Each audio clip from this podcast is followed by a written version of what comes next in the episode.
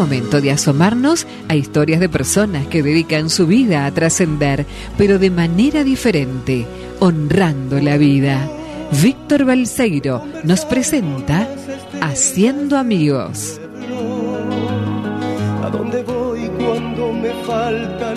Así es, así es. Y ya tenemos en nuestro Skype a nuestro querido amigo Víctor Balseiro, que nos trae otro amigo en el día de hoy. Buenos días, ¿cómo estás, Víctor? Buen día, ¿cómo les va? ¿Me escuchan bien? ¿Se escucha bien? ¿Está todo bien? Sí, buen día, Víctor. Todo bien. Bueno, ¿qué cuentan? Bueno, ah, eh, nunca lo dije, pero quede claro, el que honra la vida siempre es el invitado. Por eso lo, la canción está dedicada al invitado, al que, al, al haciendo amigo, a ese amigo que va a venir, ¿no? Que es el que realmente, bueno, el de hoy, el de hoy el de hoy es una muestra clara que, ¿viste cuando decimos, vos querés ponerle, poner de buen humor a Dios? Bueno, sí, dale, me encantaría. Bueno, contale tus planes. Se va a rascar la panza de reírse. ¿No? Bueno, este es el personaje de hoy. Este es el personaje de hoy. ¿Y por qué digo esto? Eh, ustedes saben que yo iba eh, toda mi, mi, primaria, parte de mi secundaria, hasta que murieron mis viejos, fui al colegio del Instituto San José de Morón, hermanos maristas, hermanos maristas, en el cual agradezco profundamente la educación recibida, que, esos valores que sigo usando hasta hoy em, y que seguiré usando. Y me acuerdo, tenía 12 años, estaba en primer año, primer año de secundaria, año 1981, ¿eh? 42 años atrás. Y había un jovencito de 5 o 6 años más que, más que yo, o sea, debería tener 18, que era nuestro, en ese entonces, Fabi, cuando íbamos al cole se le decía preceptor, no sé cómo se le dice ahora, prefecto de disciplina. También. También, bueno, bueno. Y que nos cuidaba, viste, un, un, un, tipo con, una, con un peinado, un jopo importante, que lo debe extrañar igual que yo, seguramente, pero, y bueno, y pasó, y qué sé yo, pasaron los años, las décadas, y un día, un día con ese joven, unos años más, igual que yo, ya sin pelo, nos encontramos en la radio, sin querer, un domingo del buen pastor, hablando con él. Y claro, hablar del buen pastor también es hablar de la vocación, y la gran pregunta fue, ¿y quién fue tu... no sé si lo tuteaba, ¿quién fue su su norte. ¿En quién se, se puso de cómplice Dios para acompañarte en la vocación, en el camino, en el seminario? Y mi norte fue este Monseñor Justo Oscar Laguna, porque estábamos en Morón. Y, uy, usted sabe que yo recibí la confirmación el 24 de mayo del año 80 de Monseñor Justo Oscar Laguna. Ah, qué casualidad. Y bueno, evidentemente no hay casualidades, ¿viste? es Dios que está detrás de todo esto y, moviendo los hilos para que la gente se encuentre. Bueno, y porque yo era de Morón y porque yo trabajaba en el Colegio San José de Morón, yo a medida que iba escuchando me estaba creciendo el pelo de vuelta, les puedo asegurar, porque yo no podía creer lo que estaba escuchando. Bueno, ese preceptor, un poco más joven, un poco, un poco de un poco más años que nosotros, o sea, debería tener 18, hoy en día es el obispo castrense Monseñor Santiago Olivera. Eh, ¿Lo podemos presentar, Fabi? Por supuesto. Ya está, ya está, ya está, ya está enganchado. Bueno, vamos a saludarlo. Vamos a saludarlo al querido amigo Monseñor Santiago Olivera, obispo castrense, que quiere decir obispo de las Fuerzas Armadas, y va a conversar un rato con nosotros aquí en Radio Más Pilar, aquí en Reina del Cielo. Querido Monse, un abrazo grande, buen día. Aquí Víctor, ¿cómo estás? Buen día, buen día y qué buena presentación. Y me, me lleva tantos años atrás y me quedé con lo de Jopo, que extraño, sí. Qué bárbaro. Tremendo. Bueno, muy bien, pero por, tiene que haber habido algún motivo por el cual eso se fue, ¿no es cierto? Bueno, muy buenos días, querido Monseñor Santiago Olivera. Estamos acá, cada una de nuestras casas, además de Víctor. Eh, Euge, Rafael y Fabiana. Muchísimas gracias. Bueno, usted ya es un amigo de Reina, así es que, bueno, siempre encantadísimos de, recibirlo y de escucharlo porque nos encanta todo lo que, lo que nos cuenta, ¿no? Y de la forma que lo cuenta, ¿no?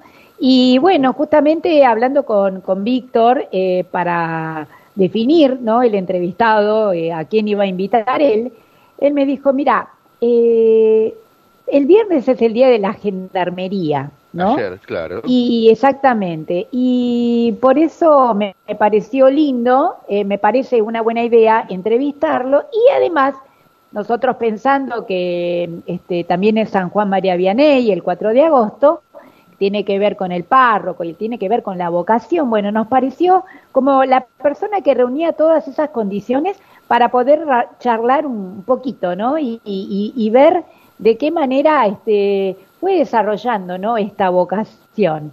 Y la primera pregunta que le quería hacer, bueno, el Papa Francisco lo, nombró obispo castrense en el 2017, ¿no? Em, y bueno, em, justamente, ¿qué, ¿qué es, no? Primero, la primera pregunta, ¿qué es ser obispo castrense y qué significa para usted eh, esta, este honor, ¿no? de, de esta designación. Sí, una pregunta medular, podría decir, porque no se conoce mucho de lo que es lo castrense, ¿no? Lo castrense refiere obviamente a lo militar, y yo soy obispo castrense, pero gusta más en estos tiempos hablar obispo para las Fuerzas Armadas y para las Fuerzas Federales de Seguridad, que también se nos confían, que no tiene estrictamente relación a lo militar, eh, porque son Fuerzas Federales de Seguridad con otra formación, exceptuando de alguna manera la gendarmería, que tiene su origen muy claro y muy parecido a, lo militar del ejército, pero es una diócesis o un obispado que no tiene jurisdicción territorial acotada, pues una, una porción de la, de la iglesia es una diócesis que se le confía a un obispo como pastor propio. Mi porción no es lo territorial, aunque soy obispo castrense de la República Argentina, por eso soy el obispo castrense en realidad de todos los militares que están en la Argentina, pues soy el obispo de los agregados militares de los distintos países que están en la Argentina, soy el obispo de los eh, militares que están en la Antártida, soy el obispo de los militares que están en Chipre, soy el obispo de los militares que están en la Fragata Libertad, es una diócesis personal, no propiamente territorial. Comparto de alguna manera, digamos, con los obispos territoriales, porque la gente no vive en el aire, ¿no? Vive en un territorio concreto. Pero por la particularidad en su vida, por la peculiaridad de sus vidas, y fundamentalmente a mí lo que me gusta recalcar, por esta vocación que abraza y que toma toda la vida, aún, aún siendo capaces de entregar la propia vida por custodiar nuestras fronteras, por defender nuestra patria y por custodiarnos a nosotros, la Iglesia considera desde tiempo que, es importante eh, que, haya un obispo con sus capellanes, sacerdotes, que animen, sostengan no solo a los hombres y mujeres de la fuerza, sino también eh, a las familias. Y para mí es un desafío, yo no vengo de, del mundo militar, digamos, yo, como bien decía Víctor, soy sacerdote, fui 24 años sacerdote en la diócesis de Morón, obviamente la diócesis territorial de Morón, después por Benedicto XVI fue nombrado obispo de Cruz del Eje, en noroeste cordobés, y también estuve allí casi nueve años, y el Papa Francisco, después de diez años sin obispo, la diócesis castrense, por distintos motivos políticos y situaciones complejas, el Papa Francisco me nombra obispo de esta realidad. Y estoy como aprendiendo, estoy conociéndolo, estoy descubriendo un mundo que no era el mío, pero que, bueno, siempre se puede servir y se descubre que hay una, una porción del pueblo de Dios que, que necesita y merece ser atendido espiritualmente porque fortalecidos en su vocación, eh, también como un gesto eclesial o de la iglesia que agradece sus vidas, porque a mí me impresiona quizás más, bueno, un poco el mundo militar en estos años que, era como bombardeado y aún las fuerzas federales de seguridad son hombres y mujeres que abrazan nuestras custodias y la protección de nuestra tierra y a veces no se la valora tanto. Entonces estoy en ese camino, ¿no? Cómo lograr que, que haya una valoración, un respeto, un cariño de nuestro pueblo hacia nuestras fuerzas, que de hecho, obviamente que mucha gente los, los quiere y los respeta, pero culturalmente a veces no es tan así y, a la vez a las fuerzas que estén cerca de, su gente por el cual entregan su vida. Y yo decía en la oración de ayer por los 85 años de la gendarmería que también aún eh, respetando los derechos humanos de aquellas personas que viven contrarias a la ley, y lo cual las fuerzas tienen que obrar y actuar, pero siempre el respeto hacia ellos, porque son personas, porque son dignos, porque tienen dignidad, más allá de cómo se comporten o vivan. No sé si fui claro más o menos en esta síntesis. Sí. Totalmente, qué difícil, ¿no? Este, esta, esta función suya, ¿no? ¿Y qué, qué, cómo lo hace prácticamente? O sea, ¿cómo, cómo acompaña a las Fuerzas Armadas en su en la práctica? Sí, yo siempre digo, y me, y me gusta decirlo y lo creo así, que el día a día del, del acompañamiento espiritual de las fuerzas está por los capellanes que nombro.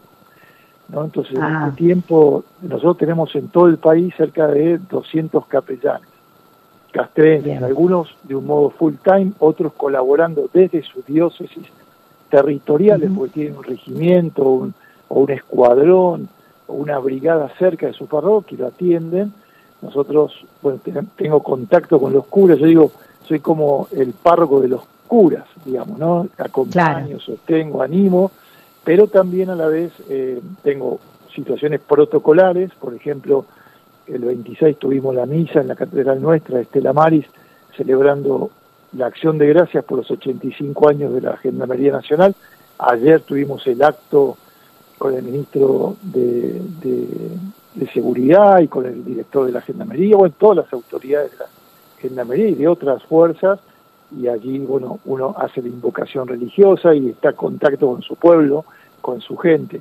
Pero visito mucho, yo recorro mucho eh, ahora el 5 viajo a San Martín de los Andes porque celebran los 100 años el ejército de la especialidad de, montaña, entonces voy a la fiesta, hago visitas pastorales como los obispos hacen en su territorio, yo también voy a Misiones, voy a, Formosa, voy a Bariloche, voy a Córdoba, voy a Entre Ríos, bueno, visito el regimiento, visito la gendarmería, visito la prefectura, al litoral, eh, la verdad que no paro mucho en Buenos Aires porque tengo que estar eh, visitando mi gente. Yo digo, eso para un militar o para un hombre o mujer de la Fuerza de Seguridad es ir al terreno o ir al despliegue.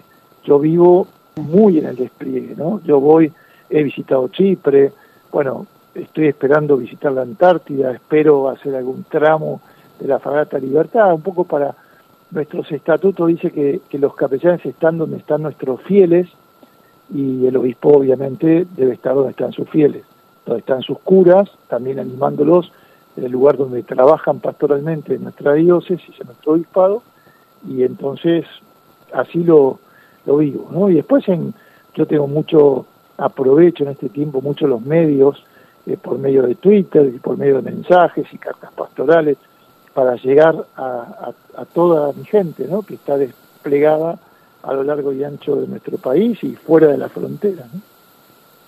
Perfecto, la verdad que sí, muy claro y cuánto cuánto trabajo, querido monseñor.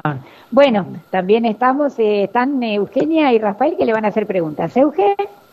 ¿Qué tal? Bienvenido, Monseñor. Qué lindo todo lo que está contando y qué poco conocido realmente todo ¿no? lo que se, lo que usted hace y bueno, ojalá podamos ayudar a difundirlo un poquito más.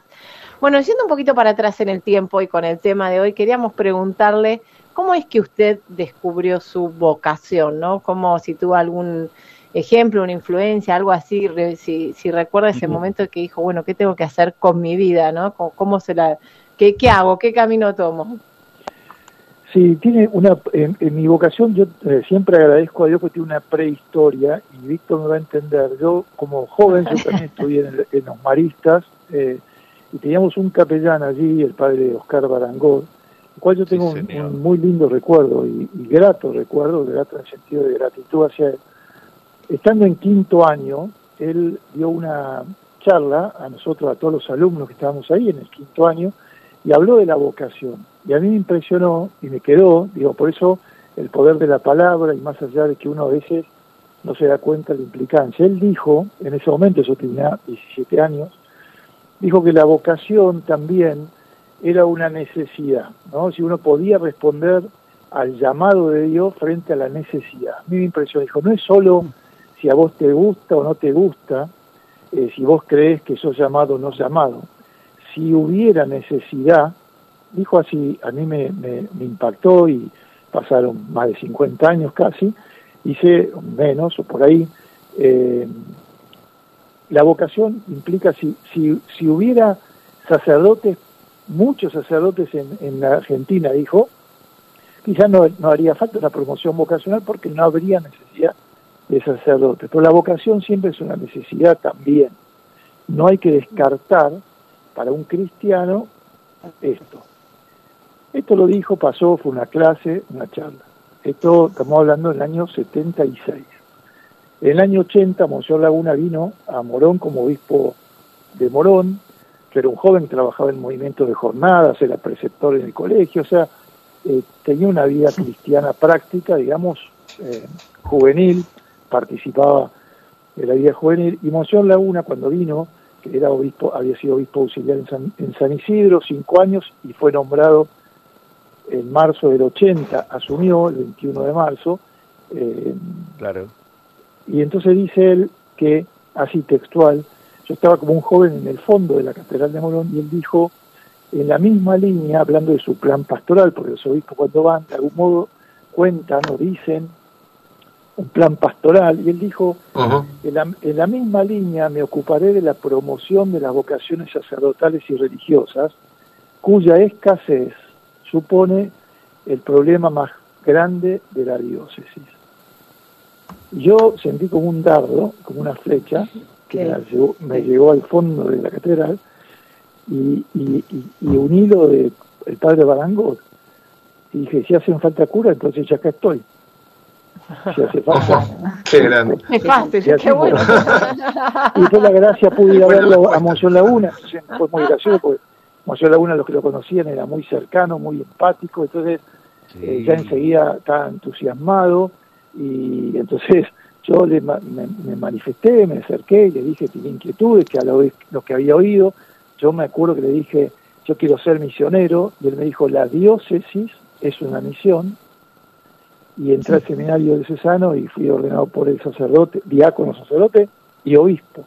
Y para mí fue una gracia muy grande porque nunca dudé eh, o sea, yo tenía cierta inclinación, siempre la vocacional estaba en duda, yo me, lo cuestionaba más de una vez, yo había estado de novio con una chica y yo quería mucho, pero bueno, esas cosas de joven, y después descubrí que cuando dije que sí o cuando descubrí eso como un llamado personal, el, lema de Monseñor Laguna es impresionante porque es eh, eh, confiado en tu palabra, echaré las redes.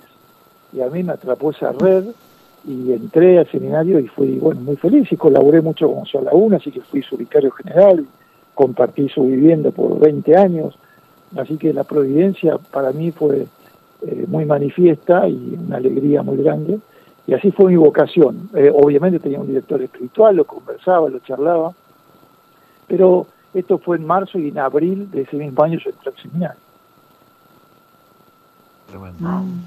Maravilloso. Maravilloso. Qué lindo. Qué lindo, Rafa. ¿Qué tal, Monseñor? Un gusto saludarlo. Muy interesante todo lo que nos comenta. Yo le quería preguntar, Monseñor, ¿a qué signos, digamos, debemos estar atentos para saber si alguien que cree tener un llamado a la vida religiosa o a la vida sacerdotal, digamos? ¿Qué, qué discernimiento la persona tiene que hacer? Sí, fundamentalmente me parece que uno tendría, y hoy más que nunca también, el fortalecimiento de la fe, ¿no? Porque para dar un paso, para abrazar la vocación, sin duda hay que tener mucha fe y hay que estar dispuesto, como dice el Señor, a dejarlo todo.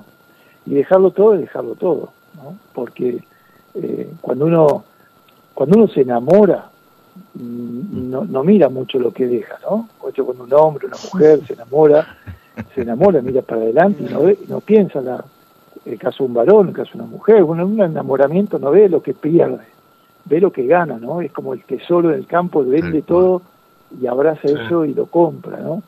Entonces, bueno, fortalecer la fe, descubrir que el Señor puede llamar, que el Señor sigue llamando. A mí me gusta decir mucho que, que la respuesta vocacional, o sea, cuando decimos hay problemas vocacionales, en realidad Dios, el Señor siempre sigue llamando, hay que ayudar a que los jóvenes escuchen esa llamada y respondan con generosidad. Porque entonces, bueno, después obviamente hay signos, eh, gusto por la entrega, por lo solidario, por lo fraterno, por, por la obediencia, por meterse en un proyecto que nos, trans, que nos trasciende, porque Jesús nos, nos llama a seguirlo a Él, ¿no? un proyecto suyo y por lo tanto no un proyecto personal, no mirarnos tanto al ombligo. Obviamente, si yo quiero ser médico, pero veo sangre y me desmayo, seguramente no puedo ser médico. Si yo eh, descubro que tengo una inclinación por escuchar al otro, por servir al otro, por entregar mi vida, eh, por ser de un corazón todo de Dios, ahí hay un signo, hay que estar atento, ¿no? Pero yo invitaría siempre a un joven a la oración, a, los, sacramentos, al confrontarlo y al discernir, que es un camino difícil. El discernimiento es un camino difícil, eh, arduo, que a veces es doloroso, pero la clave es decir, ¿qué quiere Dios y no qué quiero yo?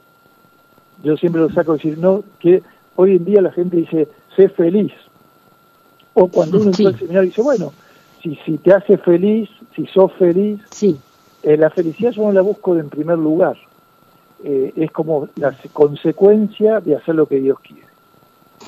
A mí me pregunta, ¿estás feliz con los castrenses? Yo estoy feliz cumpliendo lo que Dios me pidió por medio de la iglesia. El Papa Francisco me confió esto. Cuando, cuando me hicieron obispo castrense, yo no tenía ni idea y le dije al, al nuncio, esto fue una anécdota que a veces la cuento, al nuncio me salió del alma decirle, pero el Papa lo sabe. Y digo, pero si el Papa es el que nombra los obispos. No, ya lo sé, ya sé que es No tiene idea. Y entonces, si el Papa me nombró, yo no tengo nada que decir, porque dijo, ¿usted acepta? Digo, eh, cuando dije, sí, si el Papa me nombró, yo porque pensaba, bueno, le dirá al Papa eh, si está dispuesto, no está dispuesto. Si el Papa me nombra, yo no tengo nada que decir. Me parece que, que eso, cuando Jesús toca tu corazón, te llama. ¿Y esto cómo lo logro? descubriendo en la oración, en el discernimiento, en la lección espiritual, pero hay condiciones, porque eh, también en el, seminario, el camino para el sacerdocio, para eso está el seminario, es discernir si sos llamado y también si sos capaz de, tener una vida célibe, ¿no? de vivir totalmente consagrado a Dios, de ser fiel en esto que Dios te toma, que sin duda es difícil, pero como también es difícil la fidelidad en la vida matrimonial, la laical, la vida cristiana, toda la vida cristiana es, es difícil. Así es. Bueno, eh, la verdad que muy lindo todo esto que está contando y además eh, nos permite conocer también eh, todo lo que es el trasfondo, ¿no? De lo que es la vocación al sacerdocio o a los consagrados. Y ya que estamos hablando del, del Día del Párroco y bueno, pensando en, en la labor ¿no? de, de, tantos sacerdotes, eh, de hecho usted dijo que fue 24 años este, sacerdote Morón, eh, ¿cómo podemos nosotros los laicos ayudar a los párrocos, independientemente de la actividad que podamos hacer en la parroquia, dando catequesis o lo que sea? ¿Qué cosas eh, ayudan a los párrocos o de qué manera nosotros podemos ayudar a los párrocos en, en cuanto al acompañamiento. No sé si me explico. Sí, perfectamente.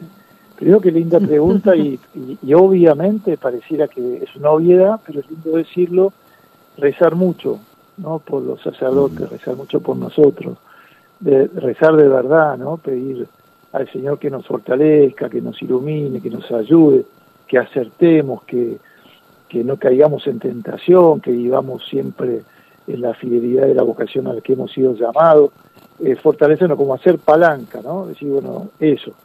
También, bueno, a veces estar cerca, me, parece raro colaborar en las tareas apostólicas, eh, eh, obviamente en nuestras comunidades, ayudar y sostener, pero también agradecer, también abrir las puertas del corazón.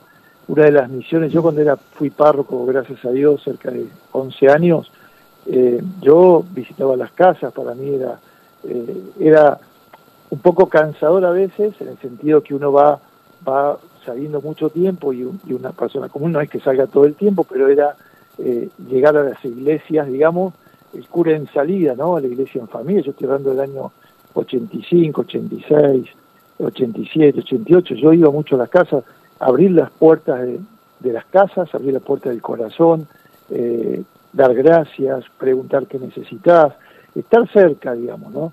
Pero todo esto sostenido en la valoración de la propia vocación, en la oración, ayudarles a ser fiel a la vocación.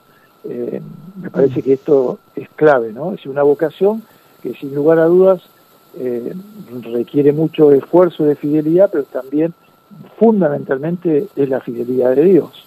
Dios acompaña, Dios se comprometió a, sostenernos y esto es una maravilla. ¿no?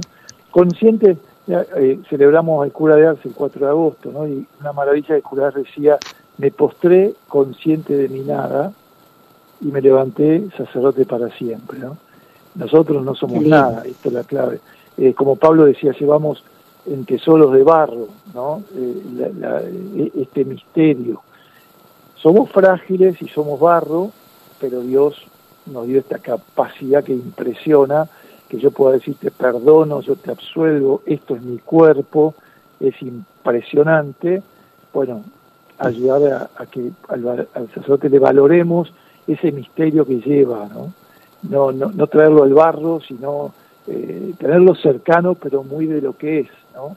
Vivir como con cierto asombro, porque el sacerdote es un misterio, realmente, ¿no? Es, tomado de entre los hombres para meterse entre los hombres y servir a los hombres, no para ser distinto ni, ni más importante, servidor. Será primero, pero porque es servidor.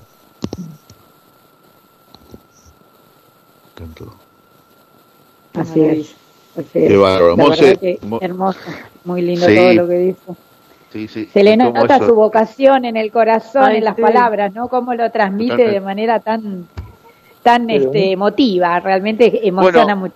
Sí. Bueno, y tomo eso, tomo eso para, para ir cerrando, querido Monseñor, el mes que viene, en septiembre, va a cumplir 39 años de cura. Así es. Y, y, si hacemos un, juego, ¿no? Así, con, porque con la radio podemos viajar en el tiempo, siempre decimos eso. Si yo le digo si volvería a ser cura, me va a decir que sí, obviamente. Entonces la pregunta sería, ¿por qué? ¿Por qué volvería a ser sacerdote? y porque podría decirte en la línea lo que estoy hablando, porque Jesús me llamó. Y si Él me llamó, aquí estoy. Qué bárbaro. me encantó lo, me encantó lo del llamado, ¿no? Que lo, del puñal de Monseñor Laguna porque me lo imagino. Eh, claro, le cuento, le cuento acá a mis amigos que Emoción Laguna estaba a una cuadra del colegio, porque estábamos ah. frente a la plaza, típico, típico pueblo o típica ciudad, la plaza, la municipalidad, la catedral, ¿no es cierto? Claro. Todo junto, todo junto, como en todos lados.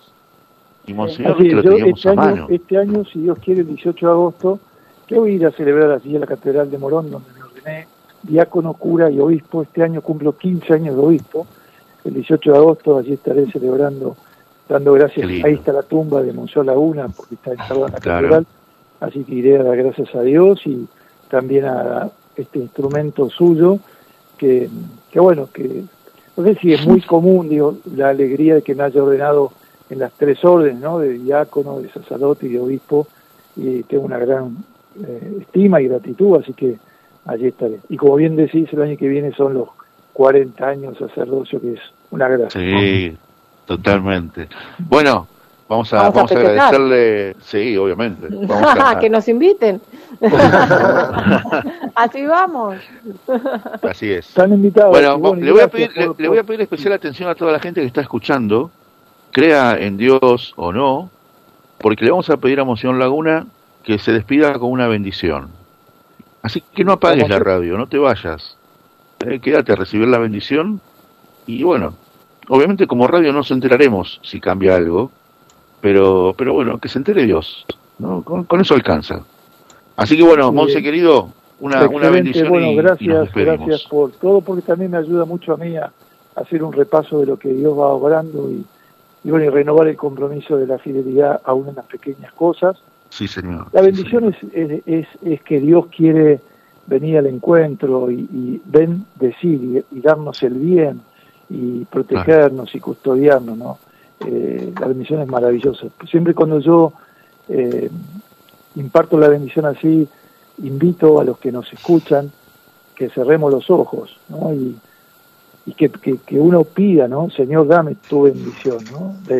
dame, dame el bien que necesito, ayúdame a renovarme en el deseo del bien, eh, bendice, acompaña, sostiene mi realidad, a veces momentos de dolor, a veces momentos de alegría y de gozo, pero nunca hay que olvidar que, la vida es un valle de lágrimas también, como dice la salve, y que a veces tenemos dificultades y cruces, pero el horizonte siempre es el triunfo, la cruz siempre es aparente fracaso, por eso le pedimos a Dios que nos bendiga, ¿no? que nos abrace con su amor de Dios, ¿no? que es Padre, Hijo y Espíritu Santo, y esa bendición permanezca para siempre en cada uno de ustedes y sus familiares y sus amigos. Amén. Amén. Amén. Así sea. Abrazo grande, querido amigo. Hasta pronto. Por siempre. Muchísimas gracias. Que tenga muy lindo día. Rezaremos por usted, Monseñor.